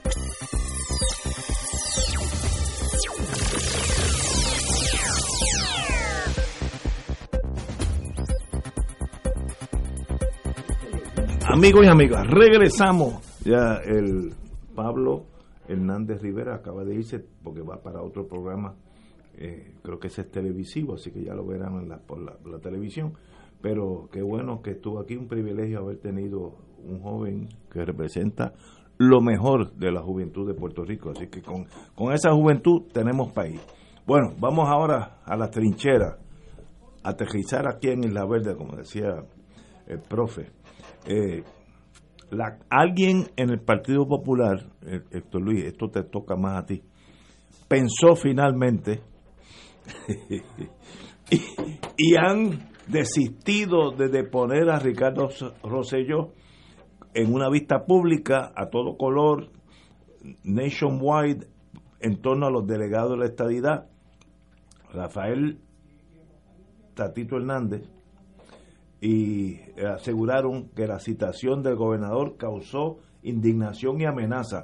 Eso era lo menos que iba a causar. iba- iba- pero qué bueno, alguien en algún momento pensó qué realidad estaba logrando este señor Kevin Maldonado, citando a alguien que salió de aquí expulsado por el país y el único trabajo que iba a hacer el Partido Popular era reivindicarlo y hacerlo un factor real político para el 2024. Eso es, eh, es más, yo diría que si yo fuera eh, Roselló hijo, eh, una nota de agradecimiento al Partido Popular. Lo, han traído a la, a la luz pública. Alguien que estaba desterrado, lo, lo, lo, lo hubieran traído personalmente. Él no es bobo, él quería venir personalmente. Iba a haber un motín a favor y en contra, etcétera, etcétera. Y de ahí, 2024. Héctor Luis, como esto tiene más que ver con el partido de su señoría, dame tu posición así, offhand, como diríamos en inglés. Bueno, tan que tú lo dijiste todo. O casi todo. Nosotros, cuando eso se anunció, De verdad. lo que pasa es que aquí la memoria es corta. Sí, eso, eso es cierto. Tanto Richard como yo dijimos que eso era un disparate. Sí, eso es verdad, eso, que- eso es cierto. que, eh, eh, y surgió porque la joven delegada había dicho que, mire, uno va allí, pero uno no puede ir todos los días. Y allí nadie está interesado en la estadía para Puerto Rico. Y yo, yo por poco la fusila junto a Silhammer por haber dicho la verdad. O sea, aquí, este, y, y nosotros dijimos aquí, según mi mejor recuerdo, que eh, el gobernador había dejado pasar una oportunidad de liquidar un problema porque la Junta Fiscal y la Cámara habían peleado con el presupuesto de esos cabilderos y que eso era la perfecta. Di la lucha, este, pero no pude y se acabó. Pero tener ese problema dándole vida, claro. En estas cosas, eh, yo tenía un, o sea, un coach de béisbol que decía, don't overdo it, este, o sea, o sea, tírale rápido a la bola, pero déjala que salga la bola, no le tire antes que llegue. Este, y eso era un, a mi entender, yo creo que era hecho a la medida para invitar la atención pública sobre el exgobernador Rosselló, eh, quien había hecho algo muy inteligente de irse un rating, un rating en contra de su partido y salió allí eh, de los nominados. Lo que pasa es que esos son unos, eh, unos cabilderos que hasta el nombre es, es ofensivo. Este, así que alguien, alguien, y no sé quién, alguien balanceó y dijo, bueno, esto lo que va a ser un saco de sorpresas y de problemas. Este, y a tiempo la canceló. A tiempo la canceló. ¿Era El mañana? país, el país está envuelto en una situación muy delicada con el asunto del, del plan fiscal y de los bonos eh, nuevos, o sea, una situación bien, bien delicada. Y encima de eso vamos a tener una vista mediática, porque eso es lo que iba a hacer, o sea, era tus 30 segundos de televisión y los 3 minutos del otro. Y digo, si uno hubiese estado planificando una campaña de rehabilitación, esa era la perfecta. Así que este, antes de, antes de cometer un error, hicieron muy prudente pedir un timeout y salirse del juego. Eso no, no tenía ni pies ni cabeza, eso era un, un error que de esas ideas que se comentan y todo el mundo lo echa para adelante sin darle algo que es lo clásico en buena política. ¿Cuáles son las consecuencias? ¿Cuáles son las alternativas? ¿Qué puede salir bien y qué puede salir mal? Habían hecho esas preguntas, las contestaciones se contestaban solas. Este, eh, claro, le traía problemas al PNP la presencia de Ricardo Rosselló. Eh, eso es cierto, pero él podía salir muy bien de esa vista también, porque lo iban a, se iba a llevar las noticias de los periódicos. Era difícil salir mal de esa vista, muy difícil salir mal. Así que si la intención era hacerle daño a él, yo creo que eso, eh, ahora, eso le hacía más daño a Pierluisi que a él. Este, pero a Puerto Rico no le traía beneficio. Puerto Rico tiene que concentrar su atención en sus problemas grandes que tiene. eh, y sus alternativas y sus mejores cabezas tienen que estar en cómo romper eh, los nudos que están eh, decisivos en cuanto a la electricidad, en cuanto a los bonos, el financiamiento, las escuelas de Puerto Rico. Ahí es que tiene que estar eh, nuestro esfuerzo mayor. Lo vimos con la vacunación, que estábamos en el antepenúltimo lugar y hoy estamos en de los mejores. O porque le dedicamos el alma, la vida y el corazón y su- suceden. Esto era una pérdida de tiempo que iba a ayudar a alguien políticamente, pero al país no, no había forma. Así que eh, felicito al llanero solitario escondido que se dio cuenta que era un disparate. Y, ustedes dos lo dijeron desde el principio, de hace semanas cuando surgió la, la idea de citarlo, que era un error, pero continuó hasta 24 horas antes, porque eso era mañana. Yo no entiendo, a veces el político está tan metido en su submundo que no ve el, el big picture, el, cuadro completo, sino ve las cositas chiquitas de salir en los periódicos, de hacer preguntas tal vez hasta impertinentes, pero en, en su, pe- como dicen en, en inglés, en the little politics, en la política micro, pequeña, pues él piensa que está haciendo una gran labor y en realidad estaba haciendo una gran labor a favor de Rosselló. Si él quiere hacer eso, pues let it be. Don Héctor. Bueno, la labor eh, habría que ver a favor de quién es. Porque no creo que sea a favor del Partido Popular. Yo creo que realmente ha sido a favor de opciones dentro del PNP, mirando la campaña del 24. Y las voces del PNP en la legislatura, ninguna fue condenatoria de la persona de Rosselló como miembro de esa colectividad.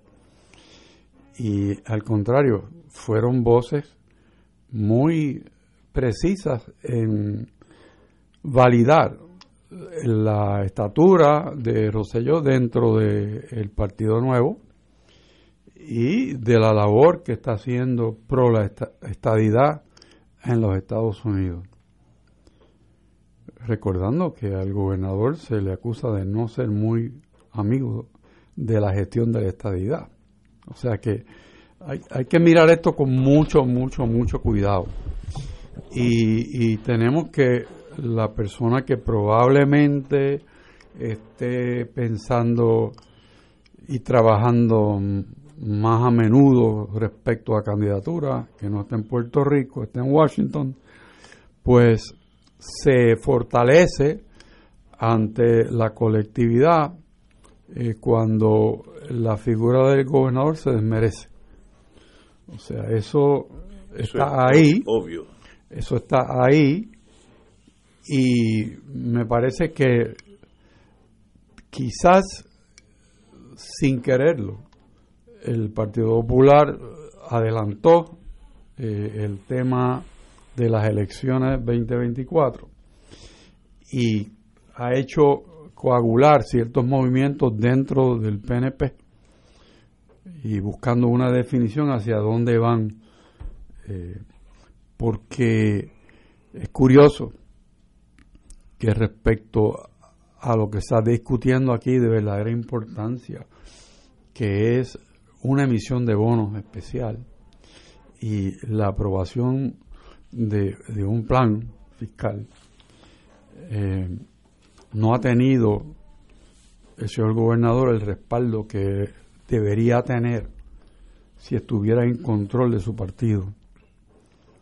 Y eso lo suma con esta comparecencia no efectuada, pero en términos de percepción la hubo. Sí, La hubo. exacto.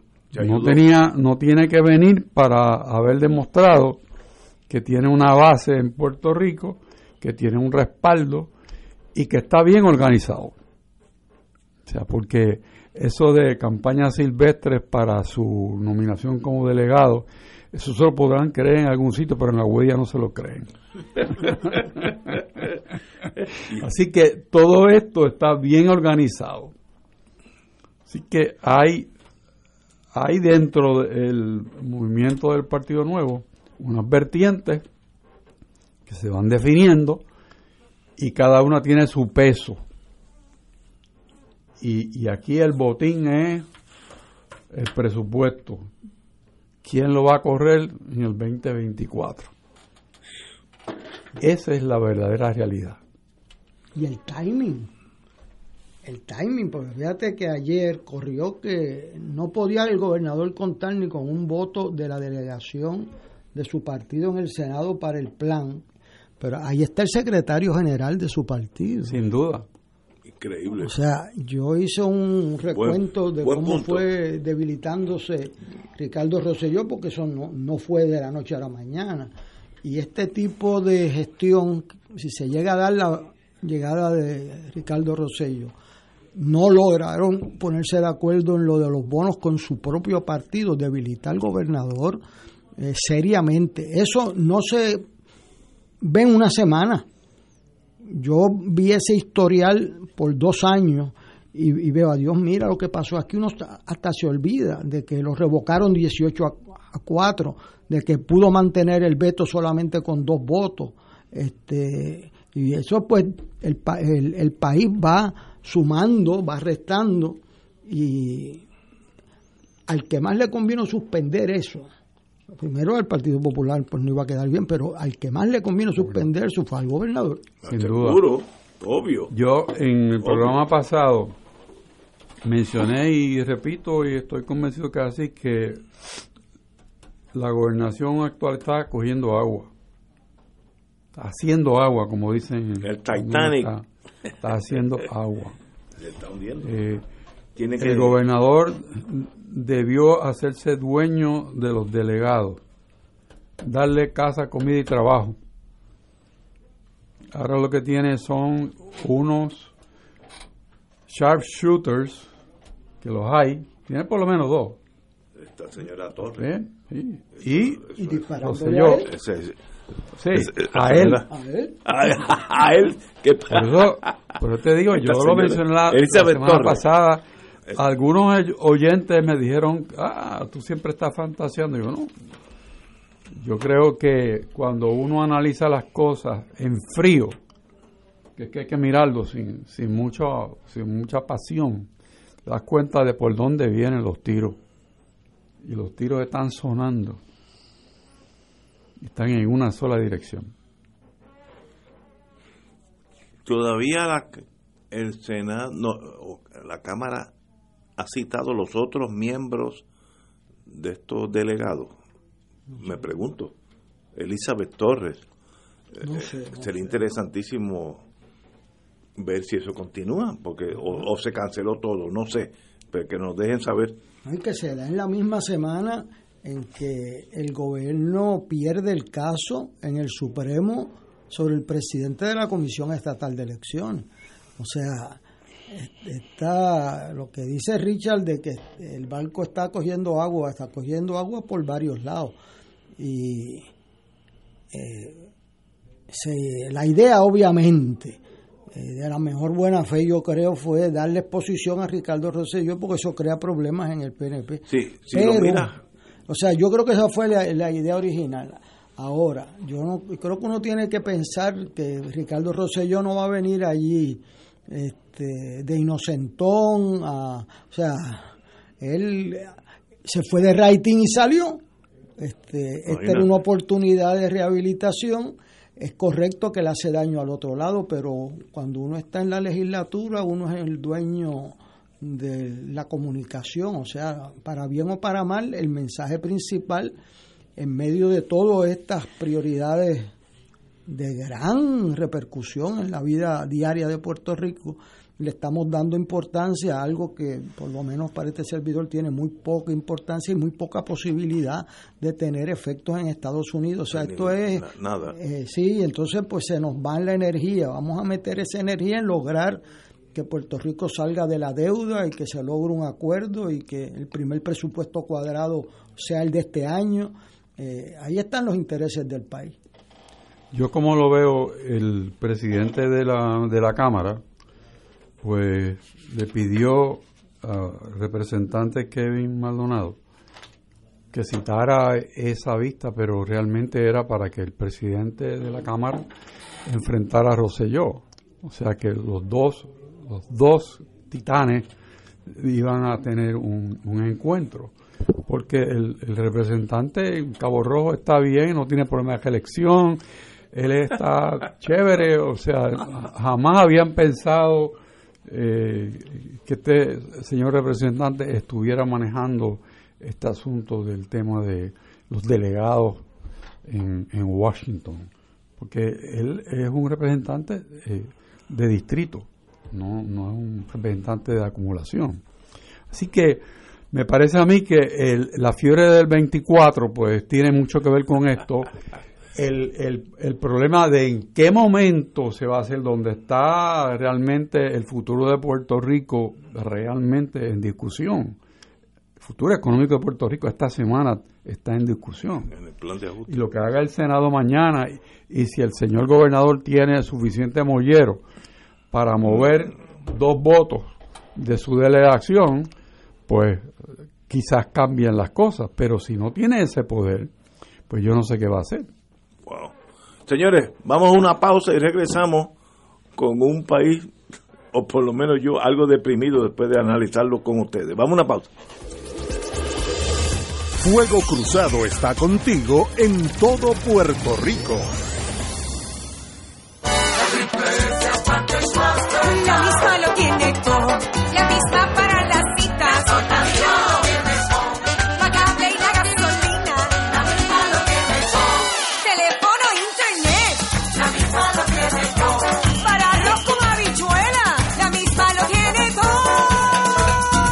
Beneficios varían por cubiertas. Ciertas condiciones de salud para ser elegible. Triple S Advantage es una organización de cuidado coordinado con un contrato con Medicare. La afiliación a Triple S Advantage depende de la renovación de contrato.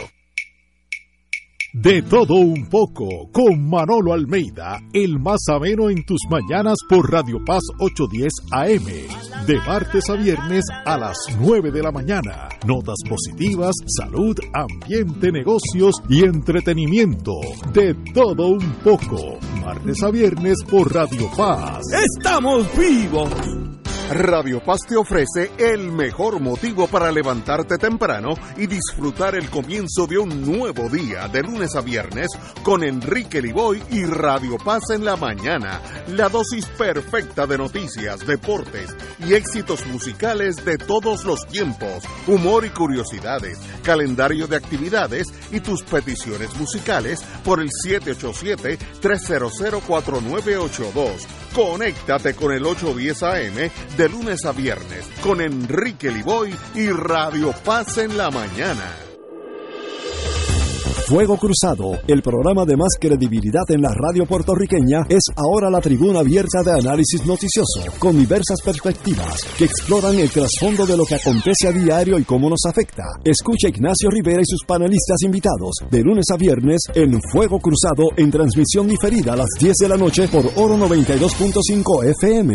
En Oro 92.5 FM, Radio Paz 810 y el Canal 13 estamos trabajando a tono con la emergencia que en estos momentos está viviendo Puerto Rico. Estamos ofreciendo nuestros servicios al máximo con el personal disponible según nos permitan las circunstancias. Si tiene un mensaje para ofrecer a sus asociados, clientes o personal, solo tiene que llamar al 787-552-0825 y nuestros empleados le comunicarán al personal de ventas para atender su necesidad. A nuestros clientes estén en comunicación con su ejecutivo o ejecutiva de ventas que continúan ofreciendo sus servicios como de costumbre.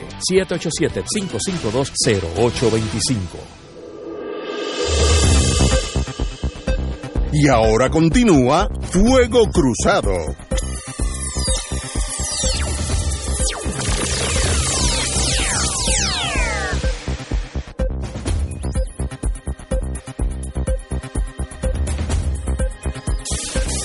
Amigos y amigas, en estos días, eh, no lo habíamos discutido aquí entre nosotros, el Tribunal Supremo decidió, y yo creo que tiene el, endoso de todos los puertorriqueños, el hecho de que ellos mismos se inhiben de entrar en escoger quién va a ser el presidente de la Comisión Estatal de Elecciones y el vicepresidente, porque dicen que es una delegación indebida de poder, ya que entra la judicatura y esto es más bien una función del Ejecutivo o del Legislativo. Así que volvimos para atrás y la pregunta es, ¿y ahora qué pasa? Porque según yo, lector de, de, de, de la, de la prensa, veo que el Supremo dijo, yo no voy a entrar a escoger el presidente, pero ¿y ahora qué sucede? ¿Cuál es el próximo paso? ¿Tú qué sabes de eso? El próximo paso, que lo habíamos advertido aquí, es más, habíamos reclamado que era el paso lógico, que era devolverle el Supremo a quien le corresponde el nombramiento de la presidencia de la comisión, como se ha hecho desde 1983, intentando un consenso entre los partidos políticos. En 10 ocasiones se ha logrado, no es la excepción, es la regla. Es más, el año pasado, en agosto 16 fueron las primarias y en septiembre renunció el presidente de la comisión.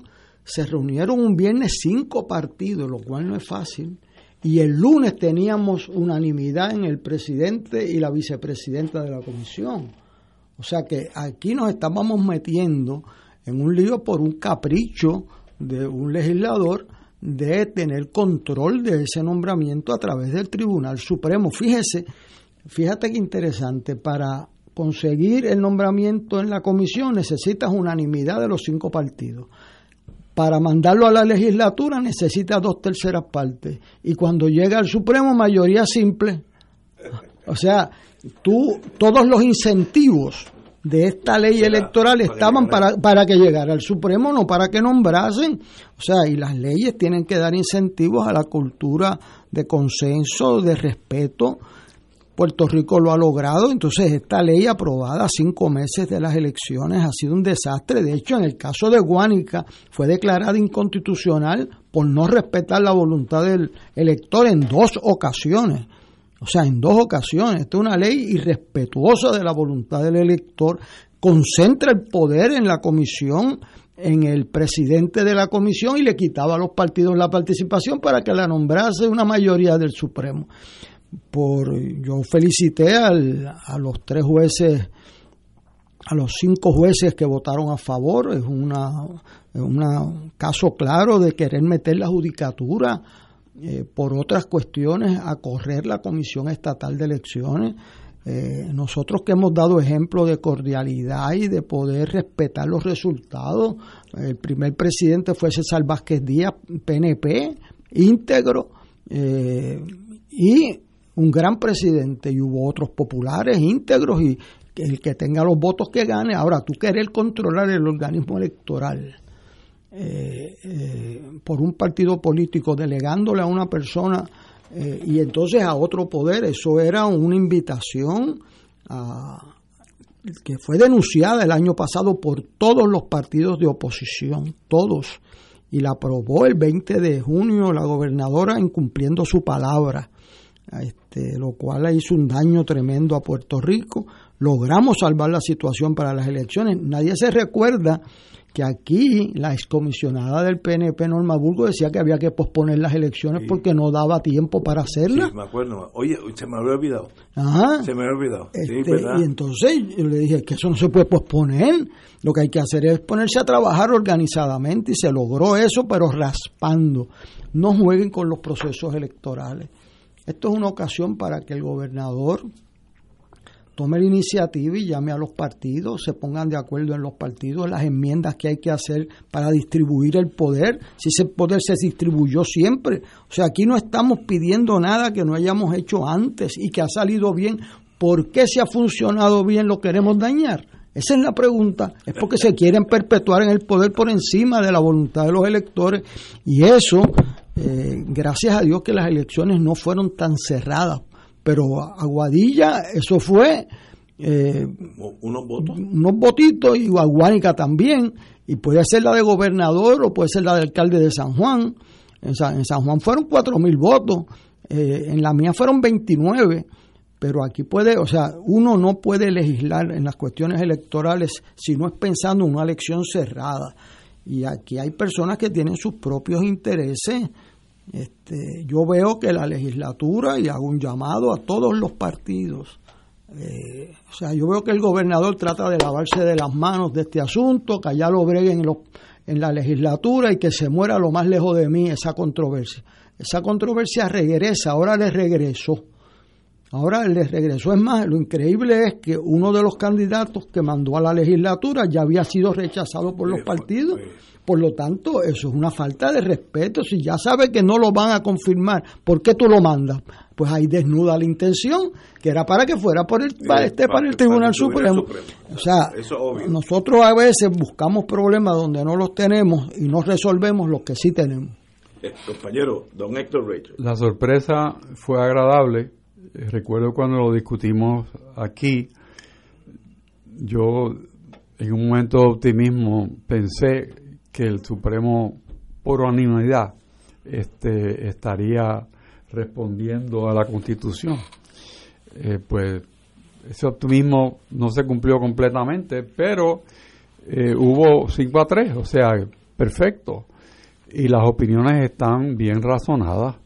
Eh, me extrañó mucho la disidente por, el- por la falta de fundamentos, pero, pero lo importante es que se respetó la constitución, se mantuvo esa separación de poderes eh, que se requiere y que vamos a caminar por un camino ya andado que ha resultado exitoso en todas las elecciones de Puerto Rico para que sea respetado el resultado.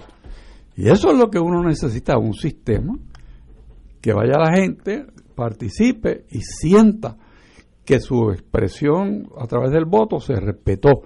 Uno ganó, otro perdió, alabado sea el Señor. No importa, el sistema funcionó ¿sí? y eso es lo que queremos, un sistema de voto limpio y de un voto constatable. Eso es lo que necesitamos. Pero la, la, presente ley, no, la presente ley no garantiza eso.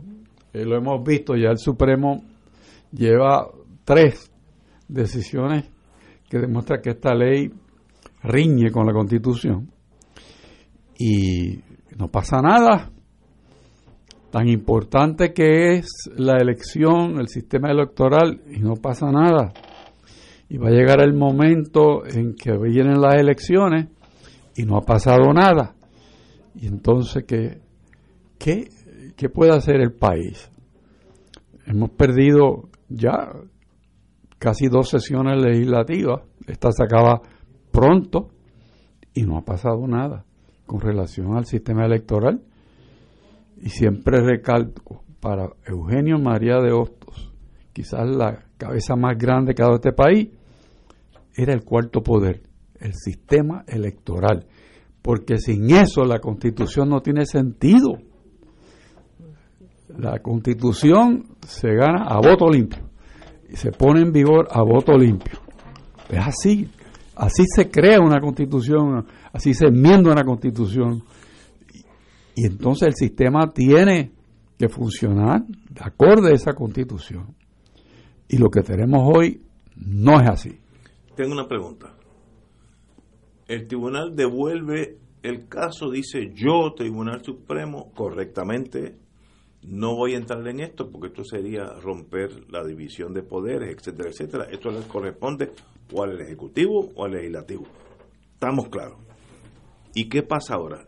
Bueno, pues que hay que convocar a los comisionados electorales. A que los cinco se pongan de acuerdo. Sí, o sea, las otras partes de la ley ellos no la invalidaron, invalidaron la intervención indebida Del Supremo. del Supremo. Eh, Así que esos cinco el partidos... Senado, el Senado se jugó una carta importante de no bajar los nombramientos. eh, eh, valiente y le salió la jugada ahora se convocan eh, y entonces pero en espíritu de negociar si la otra vez lo hicieron en un fin de semana porque aquí hay y eso que la ley no ayuda si, si la ley porque la ley exige que sea un juez activo si no tuviera esa reclamación de juez ¿Por qué- por qué activo tiene que ser un juez activo? pues por- porque es un antojo, porque tenían eh, pe- personas los que los querían descalificar y que los querían cualificar, Ah, porque estos son retratitos.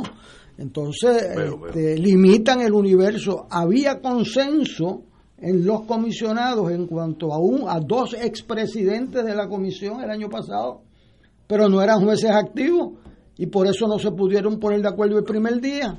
O sea, que, que la ley se ha convertido en un obstáculo para el proceso electoral. Y no vale la pena alterar, Alterar la ley, claro la que ley, sí, eso es lo que, día. lo que dice Richard, o sea, están dejando pasar el tiempo y nos las hace más difícil. Entonces a ese presidente le han dado, le han quitado poderes para que los controle el partido.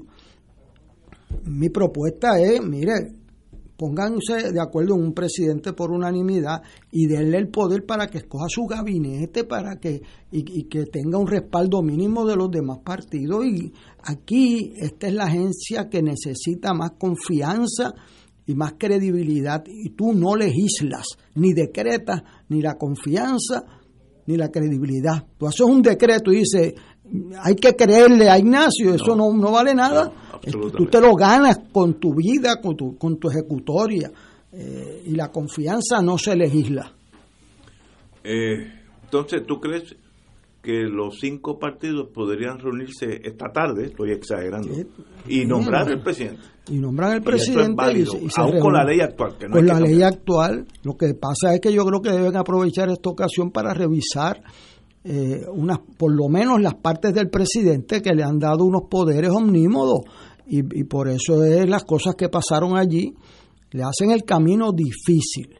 Pero a la hora de la verdad es mejor coger a una persona decente, íntegra, eh, eh, que, que sienta que, que él mismo puede decir, mire, enmienden esa ley porque yo necesito ganarme la confianza de los cinco partidos. Yo aquí no vengo a representar un partido político, ¿sabes? Este, y si no, se buscan a otro. Y esa, Ese tipo de personas ese que tipo- eso es ese el que se necesita. necesita. Ese es el que se necesita. Y esas personas existen. ¿no? Pues, bueno, Existen. Conozco. Es más, aquí. Es más, mire, le voy a hacer un cuento. dos en este momento. Le, le- le- le voy a hacer una historia vivida que lo estuve dialogando con Marcia Rivera en su programa de radio.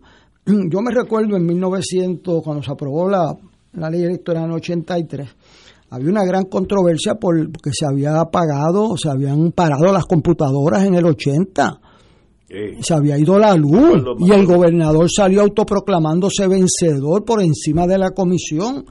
O sea, eso era una controversia al borde de una guerra civil. Y entonces nombramos por unanimidad, eh, porque Romero quería que hubiera un acuerdo y se nombró por unanimidad un abogado del PNP, con el cual lo conocíamos como una persona de alta integridad, César Vázquez Díaz. ¿Usted sabe cuál fue el primer nombramiento que hizo César Vázquez Díaz? Nombró a la persona que iba a organizar el recibo de los resultados de las elecciones. ¿Y usted sabe a quién nombró? A Charles Ruiz Cox, que era el vicepresidente del PIB en la comisión. Yo escuché el grito eh, cuando le insultaba gente, que lo insultaba gente por teléfono, que, que- que si se, que si se había vuelto loco. Este, pues mire, ¿qué pasó? Pues que Charlie Ruiz Cox es un- una persona muy respetada y entonces demostró que él no era un agente de un partido allí. Y no hubo problema con el recibo de los resultados en el 84. De eso es que estamos hablando, que aquí hay gente decente en todos los partidos, pero en la comisión tú necesitas gente decente y valiente y que no pueden haber ayudantes de legisladores allí tratando de acomodar los resultados y que se preparen que yo creo que les viene una primaria encima y en las primarias la gente se ponen eh, más difíciles que en las elecciones ¿ah? este, esta es una oportunidad para los cinco partidos lograr al menos unas enmiendas básicas. Son seis, siete, diez enmiendas. Ahora es y conseguir un presidente por unanimidad que se gane el respeto de todos Que los hay en Puerto Rico. Claro que sí, pero si, si lo hemos pero si lo hemos logrado 10 veces. Sí, exacto. O sea, es la ley del promedio, que hay gente aquí decente 10 veces desde el 83 para acá. ¿Y por qué nos antojamos en que lo que funciona no funciona? Pues porque hay un capricho de querer perpetuarse en el poder a como de lugar y eso no puede ser. Señores, tenemos que ir a una pausa, son las 7 menos 20. Fuego Cruzado está contigo en todo Puerto Rico.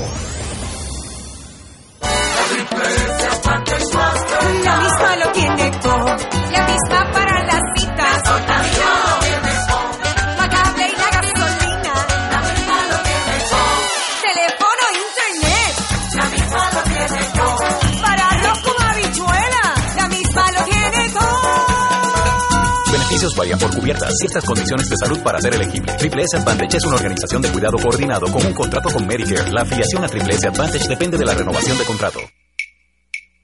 De todo un poco, con Manolo Almeida, el más ameno en tus mañanas por Radio Paz 810 AM, de martes a viernes a las 9 de la mañana. Notas positivas, salud, ambiente, negocios y entretenimiento.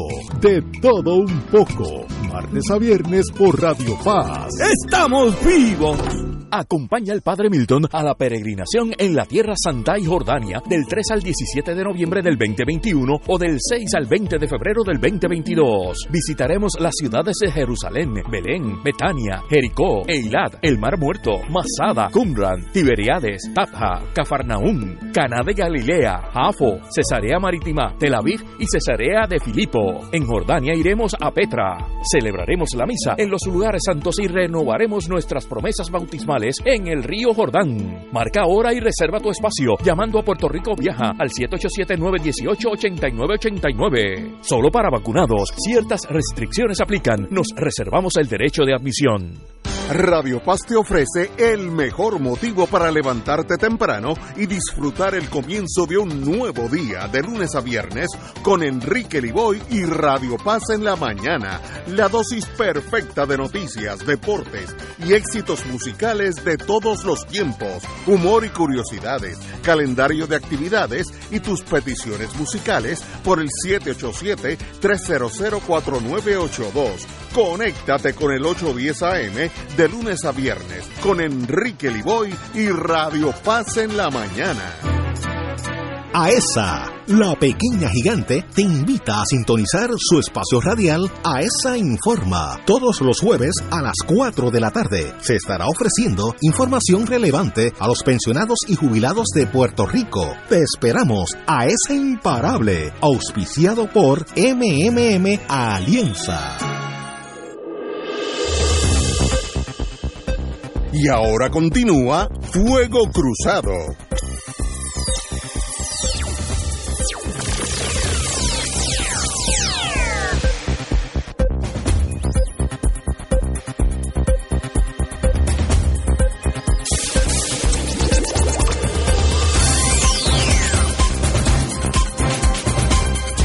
Amigos y amigas, hay una noticia que me llamó la atención porque yo pensaba que esto no era posible, pero es posible.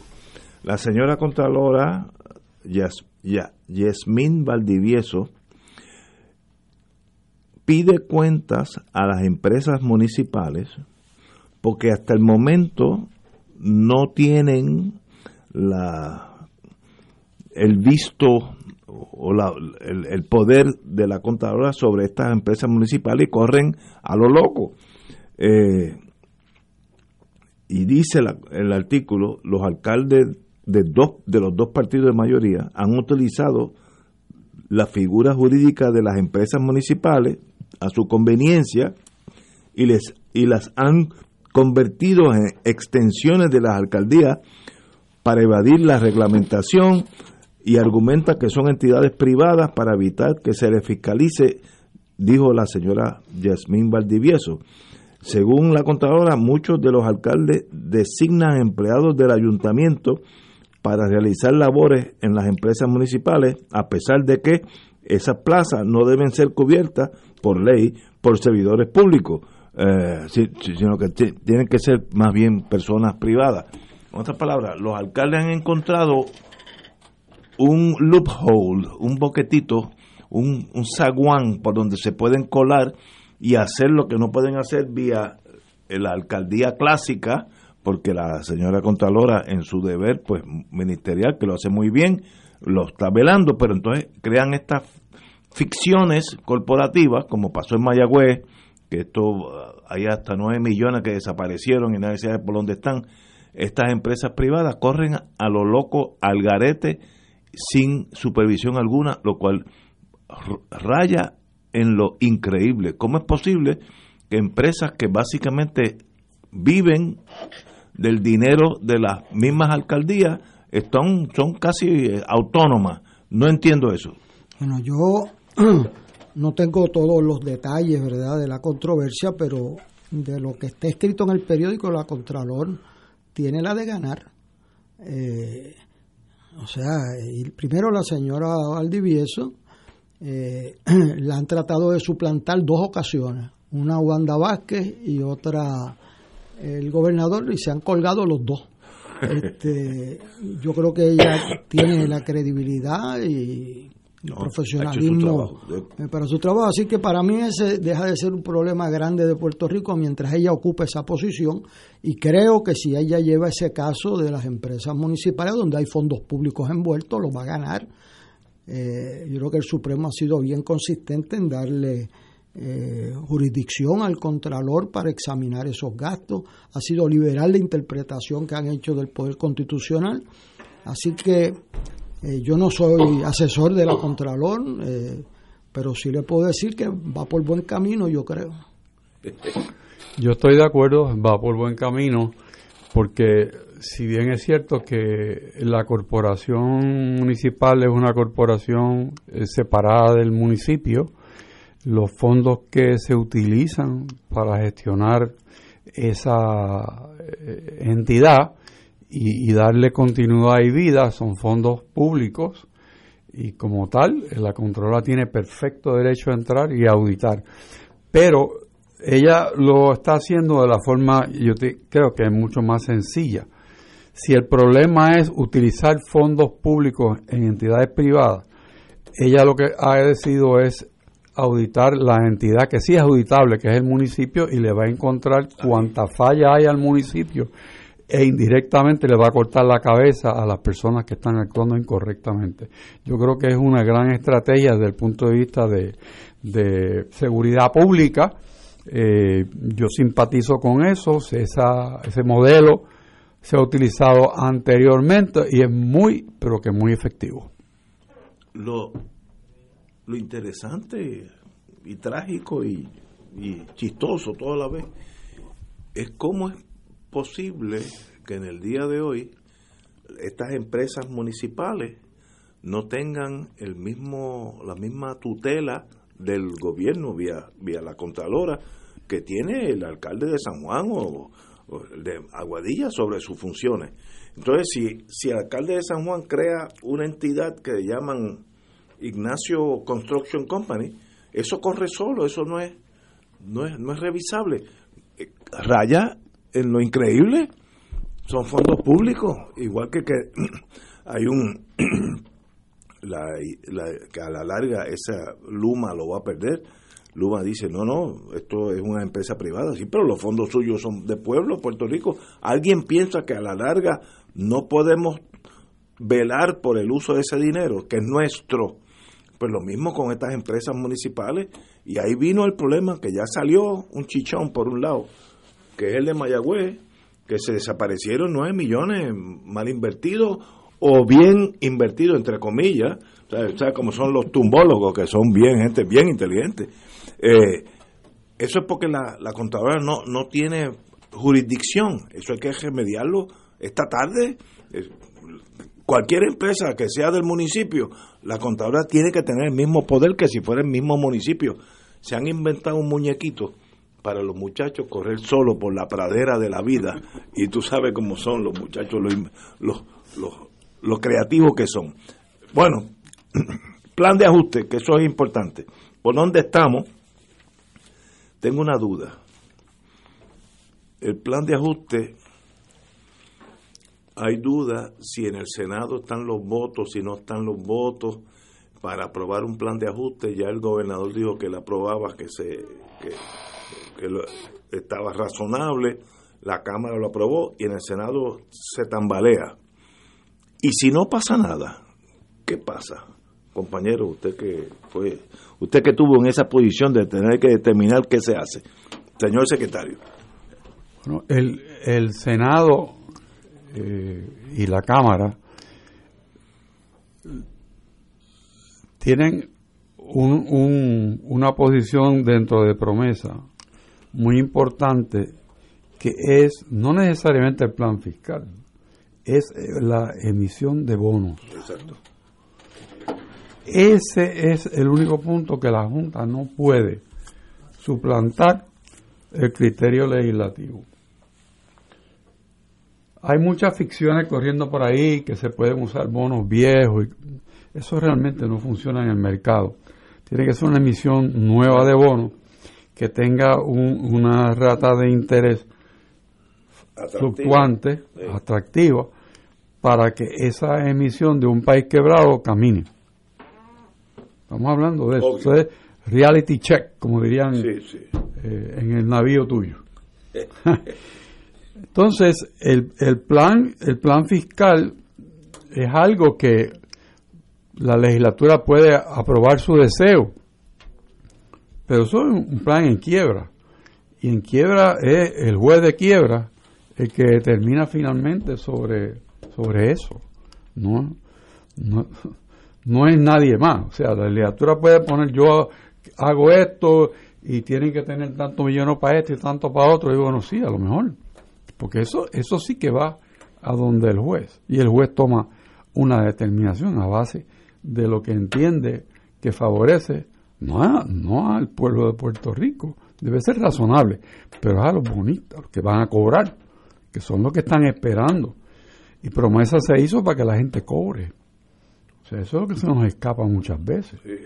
Que no, no es que vamos a tener el mejor resultado. No, vamos a tratar que sea el mejor dentro de lo posible.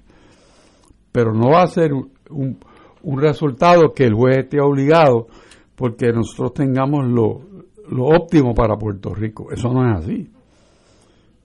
Tiene que haber un balance, pero el balance es para que cobren aquellos que están esperando. La juez puede hacer una cosa, puede desestimar el caso y que Dios que parta suerte. Aunque ese escenario la, la peor de todo. pero, pero ese escenario Explícalo, nosotros no queremos no queremos ni soñarlo, ¿verdad? Bueno, pero es bueno que lo explique porque Pero aquí hay que no explicarlo. explicando. Por eso, explica. La alternativa es que la juez diga, no, mira, ustedes no se pusieron de acuerdo, yo desestimo la quiebra. Eso pasa. Sí. Y entonces todos los que tienen una creencia en to- en contra del gobierno, pues si tienen derecho a un síndico, piden un síndico, si tienen derecho a cobrar, le embargan. ¿Sí? Ahí están las corporaciones públicas que no están exentos de los embargos. Quizás algunas propiedades públicas sí puedan ser exentas del embargo. Pero los síndicos que pueden nombrar los bonitas los pueden nombrar. ¿Y qué, ¿Y qué pasa aquí? Habrá una revolución. Porque entonces sería tierra de nagre. Esto, la constitución establece una prelación de crédito. ¿Quién cobra primero? Y todo eso. Está ahí. El, la virtud de promesa es haber paralizado todo eso. Entrar en un plan de búsqueda de una solución. Parar esto, cortar la deuda hasta donde se puede. Pero a veces no entendemos dónde estamos parados.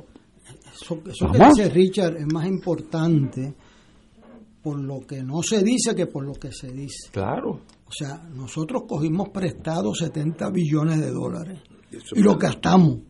O sea, no fue porque Ignacio le Sí, puso sí, un revólver a nadie. Eso, eso es O sea, nosotros lo cogimos prestado Ese y lo contrato es válido.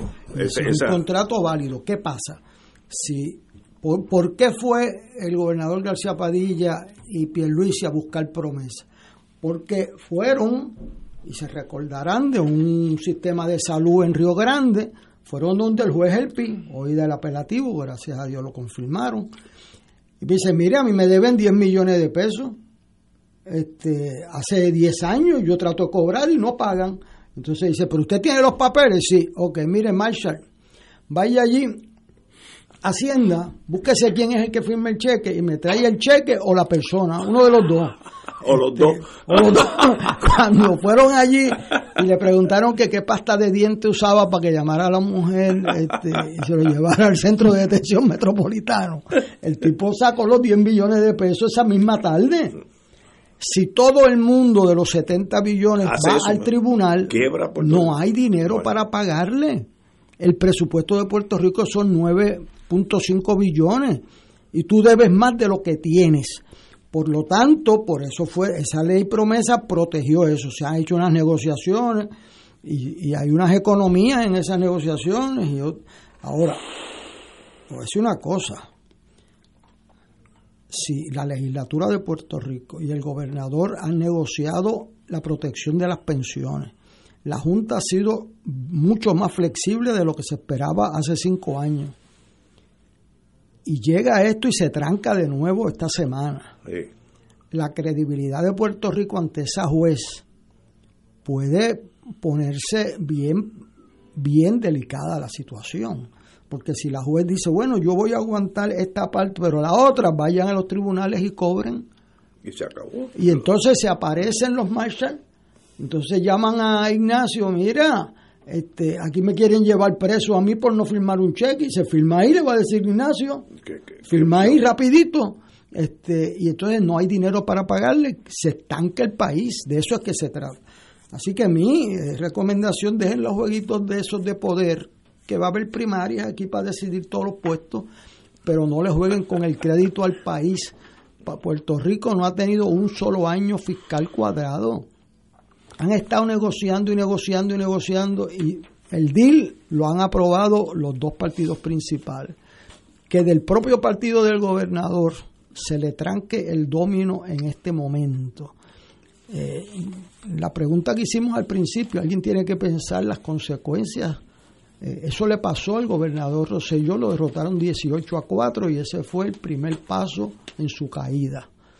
Eh, si esto no se aprueba, después que la Junta ha sido mucho más flexible de lo que se había estimado, aprobado en la Cámara, tiene los votos del principal partido de oposición y no logra los votos de su propio partido, eh, eso va a coger más de un programa analizarlo, ¿sabe? Eso es una invitación a la juez a castigar. A usar el poder que tiene. ¿Que lo tiene? Poder que tiene. Pero es que se olvida eso, yo por no eso yo quise traerlo. ¿no? Cuando tú preguntas escenario, pues ese es el escenario.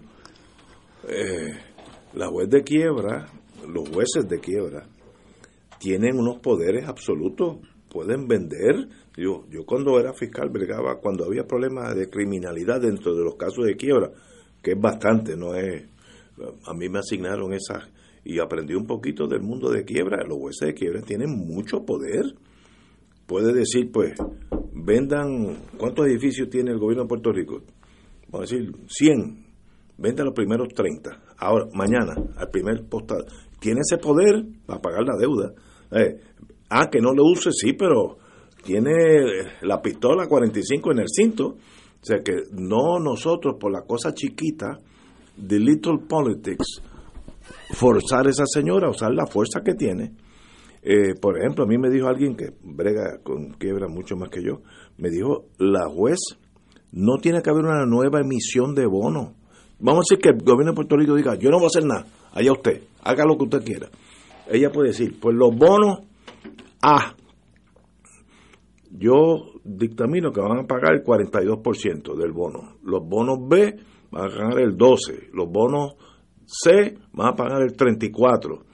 Los mismos bonos sin, sin pasar legislación, una sentencia, y este es el fin de la quiebra. Y esos bonistas pueden ir a cobrar esos bonos. Y lo van haciendo y dicen, dame, yo, en vez de 100 pesos me da 34, pero dame el 34 ahora mismo.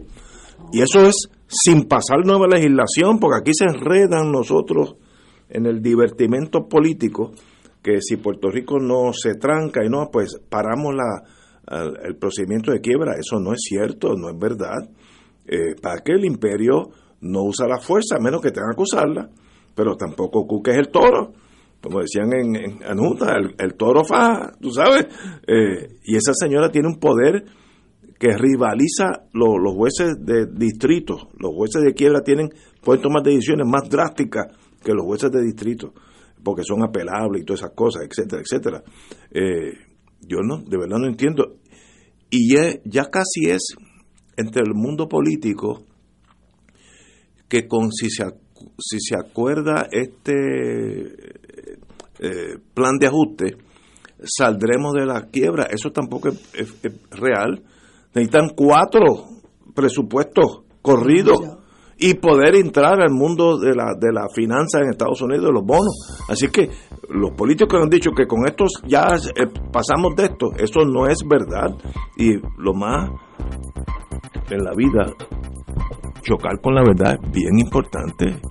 Porque si no te lleva los desencantos cuando chocas con, cuando la mentira te arrastra y te lleva con- como un río, te lleva por, corriente abajo. Mire, nos faltan cuatro años. Si todo sale bien, son cuatro años. Si todo sale bien, corridos. Este, señores, tenemos que irnos. Privilegio tenerlos aquí, a los dos Héctores, como yo le llamo, y a don Pablo Hernández Rivera. Un privilegio tener la juventud y el futuro de Puerto Rico aquí en Fuego Cruzado. Hasta mañana, amigos.